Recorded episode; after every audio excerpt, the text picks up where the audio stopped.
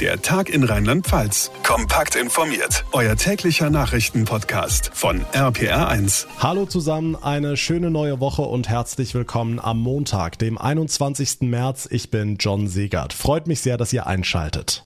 Seit Beginn des Krieges in der Ukraine ist die Hafenstadt Mariupol wohl das Epizentrum der russischen Aggression. Der Kreml hatte der Ukraine ein Ultimatum bis heute Morgen gestellt, die Kämpfe in Mariupol zu beenden und die Stadt aufzugeben. Das hat Kiew aber abgelehnt. Wie das russische Militär nun weiter gegen die stark zerstörte Stadt vorgehen will, ist noch offen. Das Problem, Hunderttausende Zivilisten sind noch eingeschlossen. Ulf Mauder ist unser Reporter in Moskau. Ulf, gibt es denn Hoffnung? Hoffnung, die Menschen da irgendwie rauszuholen? In der Hafenstadt am Asowschen Meer gibt es nach Behördenangaben weiter massive Straßenkämpfe und Detonationen. Noch etwa 130.000 Menschen sollen in der Stadt sein. Das bedeutet, dass die meisten fliehen konnten. Die russische Armee kämpft an der Seite der Donbass-Separatisten gegen Einheiten der ukrainischen Streitkräfte.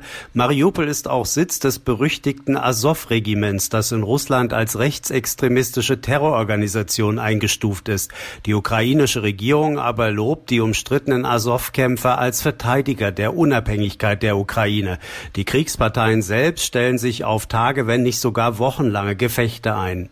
Unterdessen beraten auch heute wieder in Brüssel viele Minister über die Lage, unter anderem die Außenminister, und dort wird schon vor Sanktionsmüdigkeit gewarnt.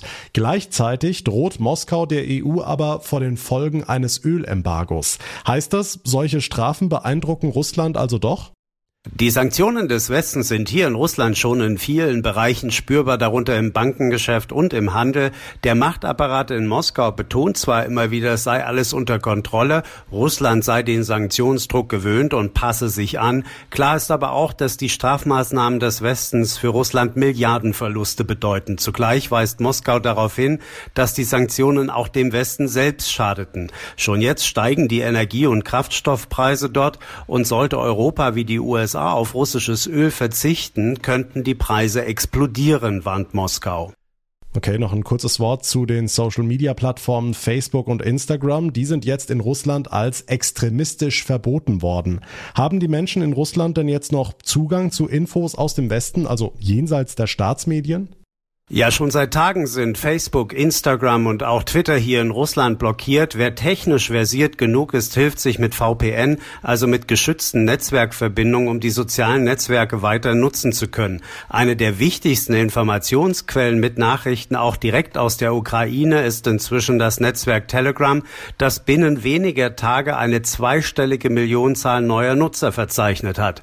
Und auch die geteilten Inhalte bei Telegram haben massiv zugenommen. Dort verbreiten sich Videos, Fotos und Texte in extrem hoher Geschwindigkeit. Die Infos von Ulf Mauder. Dankeschön nach Moskau. Die sozialen Netzwerke sind auch bei den Themen rund um den Ukraine-Konflikt voll von Falschinformationen. So warnt die Polizei Bonn gerade vor einem mutmaßlichen Fake-Video, das bundesweit die Runde macht. In dem Video behauptet eine junge Frau, ukrainische Flüchtlinge hätten einen 16-Jährigen am Bahnhof in Euskirchen totgeprügelt. Das angebliche Motiv? Er soll Russisch gesprochen haben. Die Polizei hatte gestern dazu erklärt, dass die Experten derzeit davon ausgehen würden, dass es sich um ein absichtliches Fake-Video handelt, das Hass schüren soll. Inzwischen hat sich die junge Frau, die das Video auf der Social-Media-Plattform TikTok hochgeladen hat, auch nochmal zu Wort gemeldet und hat sich für die falsche Information entschuldigt. Ihre Behauptung habe sich als unwahr herausgestellt und sie wolle nicht, dass andere den gleichen Fehler machen wie sie. Aber wie können wir gerade jetzt unterscheiden, was echt ist und was nicht? Arne Beckmann aus unserer Nachrichtenredaktion, wie kann ich vorgehen, wenn mir ein solches Video in die Timeline gespült wird? Ja, ein gewisses Maß an Skepsis ist im Netz nie verkehrt. Im konkreten Fall könnte ich natürlich versuchen, an andere Quellen zu kommen. Ein Tötungsdelikt in Euskirchen hätte es auf alle Fälle auch in die Lokalpresse geschafft. Die Polizei vor Ort hätte eine Pressemitteilung rausgegeben, die man wahrscheinlich durch eine gezielte Suche auch wohl gefunden hätte. Aber all das gibt es in diesem Fall einfach nicht. Dafür findet man aber zum Beispiel ein russischsprachiges Fake News Portal, wo die Behauptung auch verbreitet wird, natürlich ohne Nennung von Quellen. Und alleine dieser Punkt sollte mich schon stutzen lassen. Warum zum Geier sollte die russische Presse mehr über Euskirchen wissen als die Polizei vor Ort?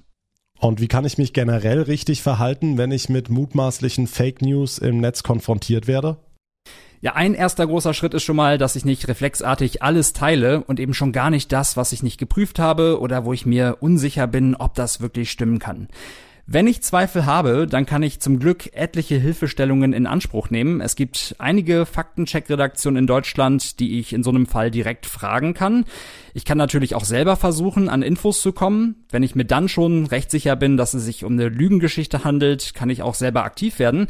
Denn die meisten sozialen Netze haben so einen Melden-Button. Da kann ich dann Beiträge markieren. Die werden dann in der Regel nochmal geprüft. Und einen solchen WhatsApp-Faktencheck-Service bietet unter anderem auch die Deutsche Presseagentur an. Fragwürdige Texte, Bilder oder Videos können kostenlos dorthin geschickt werden. Die Nummer gibt's in der Folgenbeschreibung.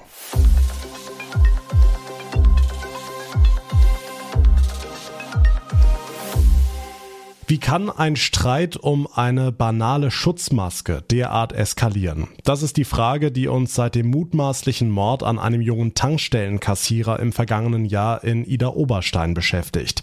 Da will sich jemand Bier kaufen, hat die Maske nicht auf, der Kassierer weist ihn darauf hin und der andere schießt ihm in den Kopf, nachdem er sich zu Hause erst noch die Waffe geholt hat. In Bad Kreuznach hat heute der Prozess um diesen Fall begonnen. Unser Reporter Olaf Holzbach ist für uns dabei. Olaf, hat der Angeklagte was zu alledem gesagt? Er wollte wohl, aber es kam nicht dazu. Der Prozess wurde kurz nach dem Start schon unterbrochen. Neue Ermittlungsakten der Staatsanwaltschaft, von denen die Verteidigung heute erst erfahren hat. Da will sie erst reinschauen. Frühestens Freitag geht's weiter. Wenn er dann was sagt, der Angeklagte, dann vermutlich etwas in dieser Art. Er bereut die Tat und ähm, ist auch mittlerweile selbst erschüttert darüber, dass er die Tat begehen konnte. Und die Gründe dafür aufzuklären, äh, wird ja Gegenstand des Prozesses sein. Alexander Klein, einer der Verteidiger des 50-jährigen Zeugen Ida Obersteiners. Er sagt auch, Mord war es nicht. Wenn, dann Totschlag. Alles weitere ab Freitag. Ich schätze mal, der Saal war voll heute. Was haben die Leute gesagt?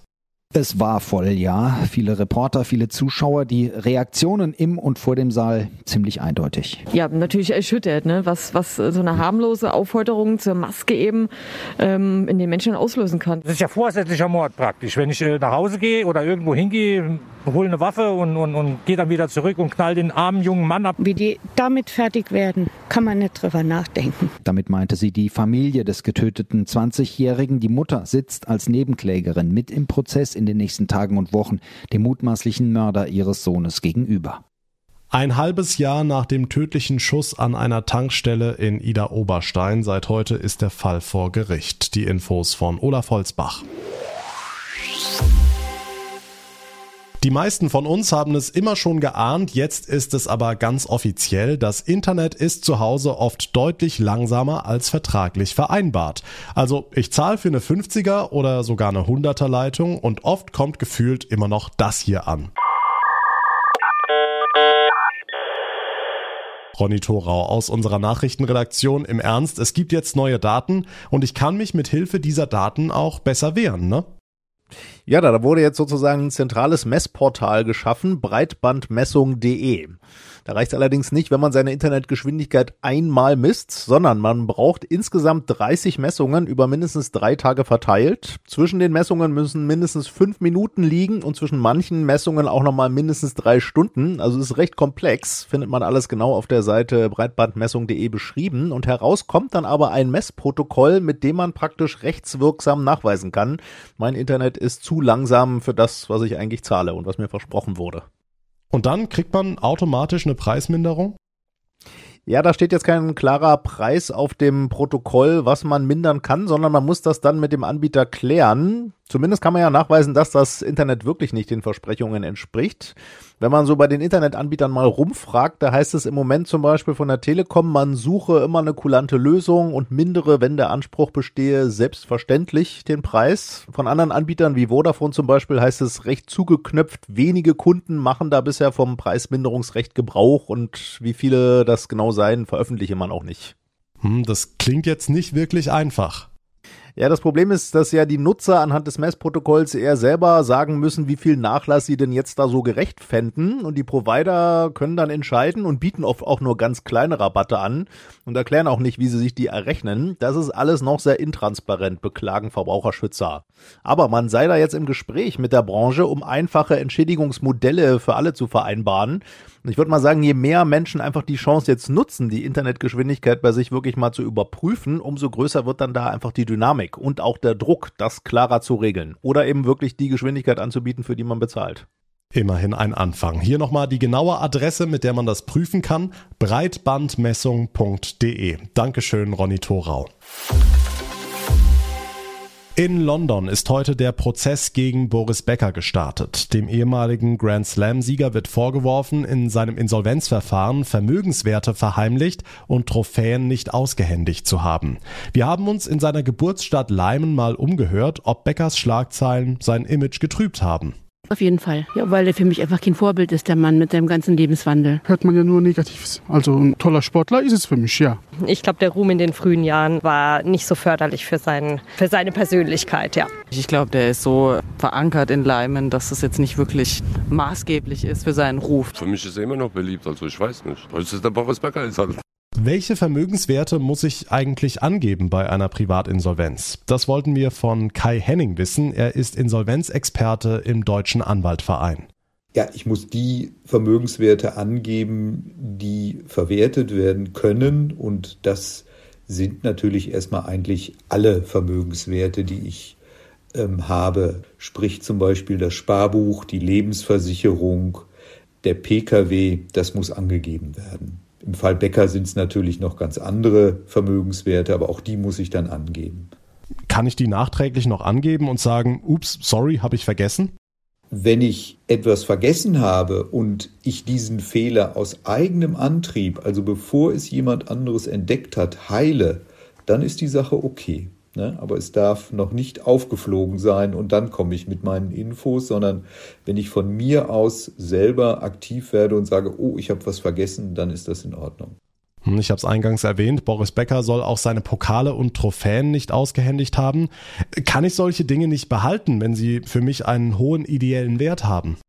Genau, das sind ja, ist die Frage, ob das überhaupt Vermögenswerte sind oder ob das wirklich nur ähm, persönliche Erinnerungsstücke sind. Ich muss ja nicht persönliche Briefe herausgeben oder ich muss auch nicht Urkunden herausgeben, die keinen Wert haben. Allerdings bei Becker werden Pokale und Urkunden ähm, natürlich auch äh, für Fans, für Interessierte einen Wert haben. Also die muss er herausgeben. Welche Strafen würden bei uns drohen, wenn ich größere Vermögenswerte unterschlage? Also die äh, Insolvenzstraftaten, ähm, die haben jetzt in Deutschland einen äh, eher geringen Strafrahmen. Also da würde ich in den meisten Fällen mal nicht von einer Haftstrafe ausgehen. Aber wenn ich natürlich Werte nicht angebe, die sehr hoch sind, sagen wir mal ab 100.000 Euro, ähm, dann laufe ich auch Gefahr, dass ich eine Bewährungsstrafe bekomme und wenn es dann noch höher wird, auch eine Gefängnisstrafe ohne Bewährung. Es bleibt unangenehm für Boris Becker. Der frühere Tennisstar steht ab heute in London vor Gericht. Er soll in seinem Insolvenzverfahren Teile seines Vermögens nicht ordnungsgemäß angegeben haben. Und das war der Tag in Rheinland-Pfalz für heute. Wenn ihr es noch nicht getan habt, dann wäre es super, wenn ihr unserem Podcast folgt, uns abonniert. Zum einen auf der Plattform, auf der ihr mir gerade zuhört und zum anderen gerne auf Instagram. Dort fassen wir euch täglich auch aktuelle Infos zusammen. Mein Name ist John Segert. Ich bedanke mich ganz herzlich für eure Aufmerksamkeit und euer Interesse. Wir hören uns morgen Nachmittag wieder. Bis dahin eine gute Zeit und vor allem bleibt gesund. Der Tag in Rheinland-Pfalz, das Infomagazin, täglich auch bei RPR1. Jetzt abonnieren.